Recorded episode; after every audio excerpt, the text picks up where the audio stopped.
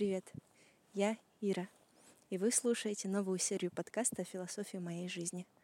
Добро пожаловать в мой мир. Под ногами моими шелестит скошенная трава. Сейчас лето, и я только что с пробежки. Время пол одиннадцатого вечера. Я часто задумывалась о том, как мы не выполняем свои желания, которые хотим сделать сиюминутно.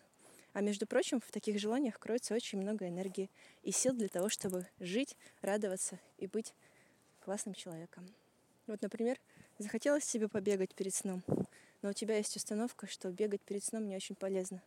Хотя ты знаешь, что ты еще часа два или три точно не будешь спать, пойдешь в душ, будешь сидеть за компьютером или просто выключишь свет и будешь валяться, медитируя при свечах. Это твой обычный стиль жизни, и статистически выверено, что ты так и живешь уже, например, год. Но вот у тебя есть установка, которая с детства у тебя сидит, что ты не должен бегать перед сном.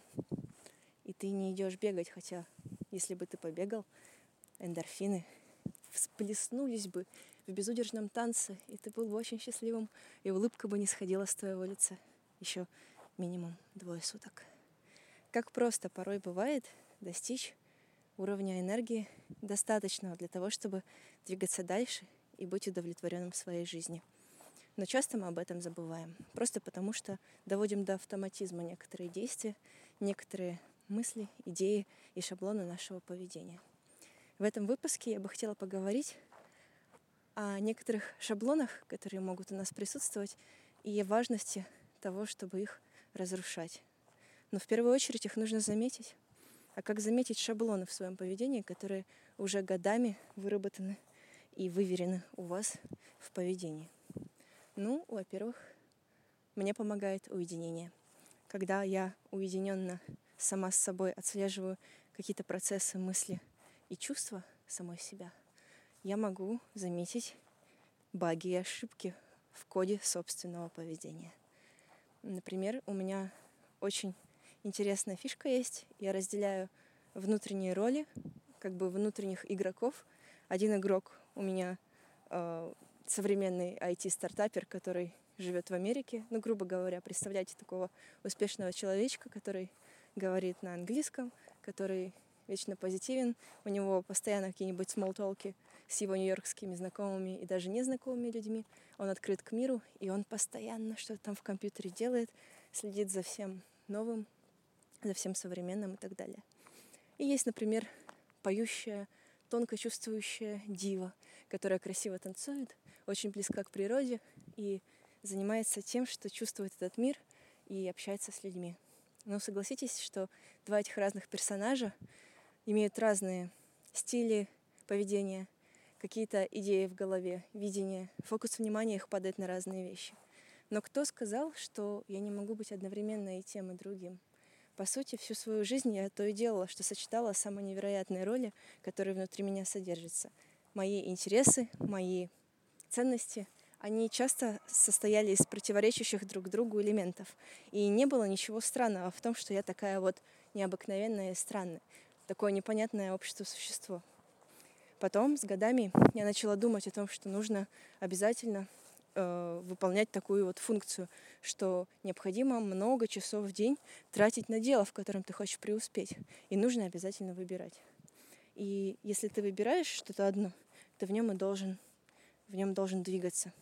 Есть, конечно, и рациональность в моих словах, потому что если ты действительно хочешь добиться успеха, ты должен прилагать регулярные усилия. Но никто не говорил, что нужно исполнить вот эти 10 тысяч часов и начать всю свою жизнь ассоциировать тем, что ты делаешь с какой-то одной активностью. Например, любишь ты танцевать, и все, ты танцор. Или любишь ты при этом еще и кодить, значит, ты программист. А если ты зарабатываешь при этом тем, что ты доктор, то ты, значит, доктор. А если ты еще любишь при этом петь и стримишь на каких-нибудь каналах, то ты стример. Нету такого, нету такого, что в жизни один человек должен выбирать сколько я борюсь с этой установкой в своей голове, и сколько я хочу, чтобы люди другие знали, что можно все. И я помню, как я жила по-другому, когда я успевала делать в 10 раз больше, чем я делаю сейчас. Я просто успевала быть и музыкантом, и научным работником, и учеником, и танцевать, и путешествовать, и ставить мюзиклы, и общаться с иностранцами, и устраивать для них экскурсии. Да и много чего параллельно шло. Очень много процессов было одновременно запущено. И я точно помню, что жизнь моя тогда была отчасти автоматизирована в простых рутинных процессах, так что я могла перейти к более сложным, более возвышенным вещам. А еще я помню, что я точно не имела этой установки в те времена о том, что ты должен выбирать и должен посвящать себя чему-то одному, и должен себя ассоциировать с одной ролью. Я знаю, что у многих людей есть эта установка. К сожалению, в нашем обществе так все обстоит. Но не только в нашем обществе. Можете заметить, как соцсети могут влиять на формирование вашего самовосприятия.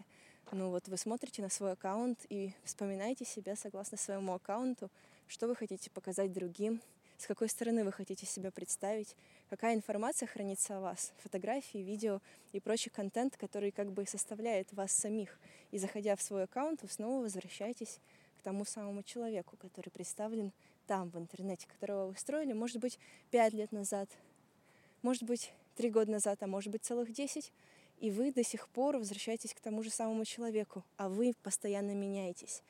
Только представьте, вы вчера — это не вы сегодня — абсолютно другой человек. Да, какие-то вещи очень глубинные, они остаются, и слава богу, иначе мы бы совсем сошли с ума. Но все же вы очень-очень динамическая личность, если вы, конечно, сами в это верите. Если вы, конечно, сами это видите. Лично я с детства знала, что я очень динамическая. У меня постоянно идут изменения. И когда я начала создавать разные свои аккаунты в разных соцсетях, я подтвердила себе свою многоролевость, так сказать. И мне очень не нравилось создавать аккаунты конкретно под какую-то одну роль. Однако я заметила такую вещь, что регулярное э, очищение, получается, своих аккаунтов от того, что у вас имеется, может повлиять на вас как большой шажок, как рывок вперед. Такие опыты я делала совсем недавно с самой собой, и еще несколько человек сделали такие опыты. И наша малюсенькая, но все-таки выборка показала то, что есть некоторое эффектное ощущение облегчения и освобождения от э, своих прошлых установок, ролей и так далее, если вы чистите свой контент вовремя. Вы можете удалить даже целый аккаунт и почувствуете, насколько вы свободнее становитесь, если какие-то установки, идеи, ценности перестают быть актуальными для вас на данный момент, то можно спокойно удалять то, что вы строили годами. Пусть горит оно, как на Burning Man горит все, что они построили на плае в конце фестиваля. А вы будете смотреть на это, как буддийский монах, и со спокойствием идти дальше, вперед, в свежую новую реальность, потому что вы динамическая личность, и у вас очень много нового может происходить. Несомненно, погрязать в болоте не стоит. И все же Какие еще бывают установки, помимо вот этой многоролевости или одноролевости, в которую нас пытаются запихнуть? А какие же еще бывают установки, которые могут останавливать нас от движения? Это очень часто сложно отслеживаемые проигрывания ситуаций и снова ролей, когда мы играем роль жертвы или играем роль человека, который соглашается на что-то, но он недоволен, или у него не хватает сил быть довольным, или он хочет показать другому, насколько я несчастный, вот я сделал это для вас, а не для себя. Такое часто случается, когда мы э, пытаемся быть хорошими для родителей, и мы пытаемся проиграть такую роль, что вот я уже отцепитесь от меня родители, мне нужно вот дальше жить. Вот я уже все сделал, и вот я играю дальше эту, эту роль жертвы. Я уже и съехал от вас, грубо говоря, и устроился на работу, и нашел жену, и родил трех детей, и ипотеку взял, лишь бы вы от меня отстали. И вот я живу жизнью, которую я не хочу жить на самом деле. А, но вы зато от меня отстаете, и я просто доживаю свой век. К сожалению, есть и такие ситуации. И тут очень важно отслеживать, во-первых, делать его действия, потому что вы его хотите сделать, или потому что вы не видите других вариантов, и делать все-таки это действие. Ведь если вы не видите других вариантов, придется делать действие, не стоять же на месте. Но вы должны всегда отслеживать, что появляются новые варианты, во-первых. А во-вторых, вы должны видеть, когда вы начинаете играть эту роль, что вы недовольный, несчастный человек. И вот таким образом вы хотите заслужить поддержки от других, чтобы они сказали, да, я вижу, как ты мучаешься, как ты себя плохо чувствуешь. Да, вот теперь я доволен, вот теперь я от тебя отстану. И вы такие, ну вот, все, я покажу, как, вам, как мне больно и плохо от того, что вы так со мной сделали. Это детская реакция, ее стоит отслеживать. Ее можно менять на позитивную и добрую реакцию. Если вы не хотите ее менять снаружи, то вы можете хотя бы внутри чувствовать себя по-другому. Если все-таки вам доставляет некоторое мазохистическое или даже садистическое удовольствие проигрывать эту роль, я вам не запрещаю, потому что у меня-то нет моральных рамок. А вот у вас могут быть. Однако, если вы хотите все-таки быть более здоровым, и в вашем понимании быть здоровым это то же самое, что и в моем понимании конкретно этого вопроса, а именно чувствовать себя гармонично, счастливо и получать дофаминчик. Так вот, а, можно сменить отношение свое внутреннее на изменение установок. Например, каждый раз, когда вы идете на нелюбимую работу, можно хакнуть мозг и сказать себе, но я же хожу туда ради чего? Ради того, чтобы, например, зарабатывать деньги. А зарабатываю деньги для чего? Например, для того, чтобы исполнять свои желания какие-то, свои хотелки. В любом случае поменять жизнь можно очень просто и без денег, и без работы, и без дома.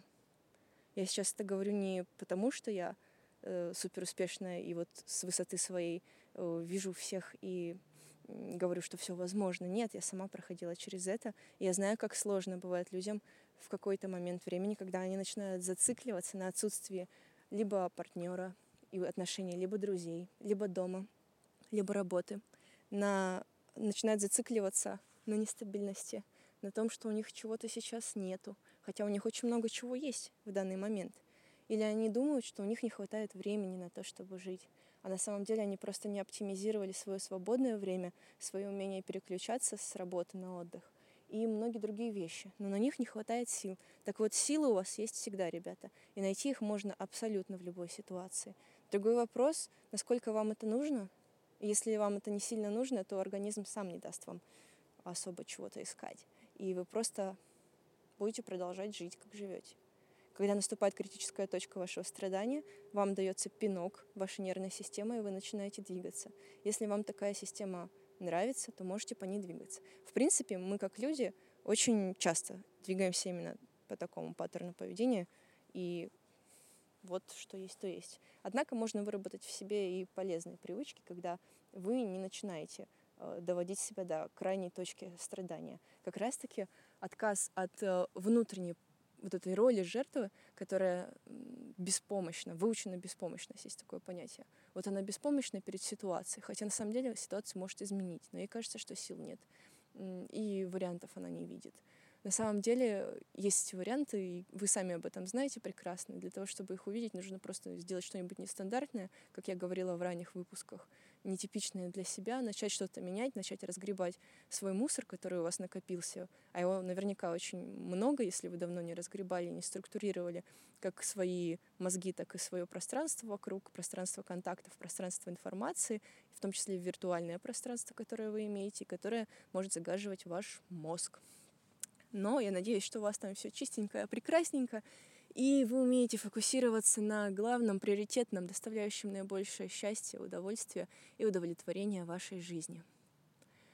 И вот всегда есть силы у вас на то, чтобы это делать. Всегда. Даже когда кажется, что сил нет, что окружающая атмосфера, обстановка и вот э, среда, она влияет на вас огромным образом. Я думаю, что вы можете быть тем человеком, который, несмотря на среду, или среду. Хм, надо загуглить. Несмотря на свою атмосферу окружения вокруг, несмотря на э, уровень ресурса внутреннего, по вашим ощущениям, и вот это вот все бесконечное количество причин, которые мы видим, э, вы сможете прорваться и пройти. И наверняка э, хотя бы один человек, это я, в вас верит. Просто один человек, левый какой-то человек, в вас верит. Почему же вы сами-то в себя не верите? Все можно, все возможно, нужно просто усилия применять. И это сейчас я говорю, не желая вам э, показать, что вот вы там все легко сможете делать. Но вы знаете, все гораздо легче, чем вам кажется. И пока все вокруг говорят, что вот вам нужно разделять э, шаги на маленькие подзадачки, под шаги, и вам нужно потихонечку двигаться, то нашей нервной системе иногда не хочется потихонечку двигаться, а хочется сразу все и освободиться от этого всего, что тяготит ваш, э, ваше настроение. И поэтому я советую вам просто взять и все резко поменять. Представляете? Вот они все говорят, что невозможно резко все поменять. А я сколько раз меняла. И все было классно потом. Но потом снова становилось иногда скучно, и мне хотелось снова поменять. Но я из тех людей, которые меняют, и меняют достаточно резко. Сразу во многих сферах жизни. Наоборот, когда у вас и случается вот этот шанс, вот это ощущение, что вот-вот подходит, это внутреннее ощущение, что пора что-то менять, как в фильме про Уолтера Мити. Знаете, когда вот он взял и все поменял.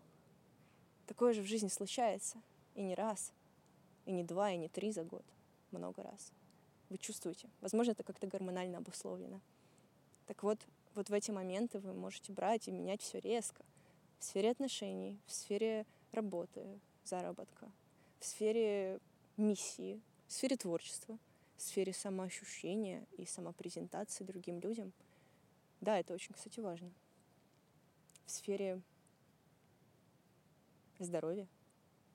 Сколько я знаю примеров вживую, как люди вылечивались от разных очень тяжелых заболеваний, как минимум, просто поменяв свое отношение и начиная делать действия. И знаете, резк, резкие изменения могут быть легкими, а могут быть тяжелыми. Вы имеете некоторый риск, идя на резкие изменения.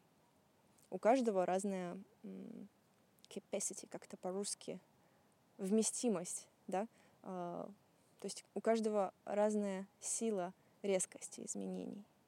Я не говорю, что нужно с кем-то соревноваться, но я говорю, что вы можете относительно самого себя сделать резкое большое изменение, качественный скачок, если вам это сейчас необходимо. И для этого всегда есть все условия. Остается только вот собрать себя быстренько, в одну минуту, взять и сделать. Вы скажете, Ира, это какая-то нереалистичная или я уже сколько раз вот пытаюсь, у меня не получается. Ну вот, попытайтесь сто раз. Может, на сто первый получится. Какая ты, Ира, сейчас мой внутренний голос говорит, какая ты жесткая в подходе. Вы знаете, очень много людей вокруг мягких развелось. И я сама часто этому мягкому подходу следую в обычной своей рутинной жизни. Но когда дело доходит до больших переворотов, если вы внутри чувствуете, что время большого переворота, то тут мягким способом вы, наоборот, только замедлите свои изменения. Просто бесконечная работоспособность на то, чтобы расчистить свое пространство от всего ненужного. Если вы чувствуете, что вы меняетесь, и меняется ваша самоидентификация, по каким признакам это можно понять? Ну, как минимум, вы чувствуете, что вам уже маловато та жизнь, в которой вы живете. Вам не хочется общаться с теми людьми, с которыми вокруг у вас ценности просто не совпадают. Вам не интересно. Вы чувствуете, что место, в котором вы живете, оно уже настолько все изучено, изъезжено. Хочется чего-то нового. Вы чувствуете, что жизнь которой вы живете, она такая скучная. Это совсем не жизнь, которой вы хотели жить в детстве, например. И вы понимаете, что часики-то тикают, как говорят. Но сейчас я говорю про вашу жизнь, бесценную единственную. Кто бы что там ни говорил про перерождение и прочие вещи. Вот ваша жизнь сейчас идет. Вот в эту минуту вы слушаете мой голос. А ваша жизнь идет. И надо с ней делать что-то, если чувствуете, что надо. Это такой аудиопинок, которых очень много сейчас развелось в интернете. А зачем я его записываю? В том числе я его записываю самой себе, потому что, проговаривая эти слова, вы знаете, я и себе повышаю веру в то, что очень-очень скоро случится огромный пинок и в моей жизни, и вы можете за этим проследить. Поэтому благодарю вас за прослушивание и жду вас в следующих выпусках подкаста о философии жизни – Иры Карпецкой. Пока.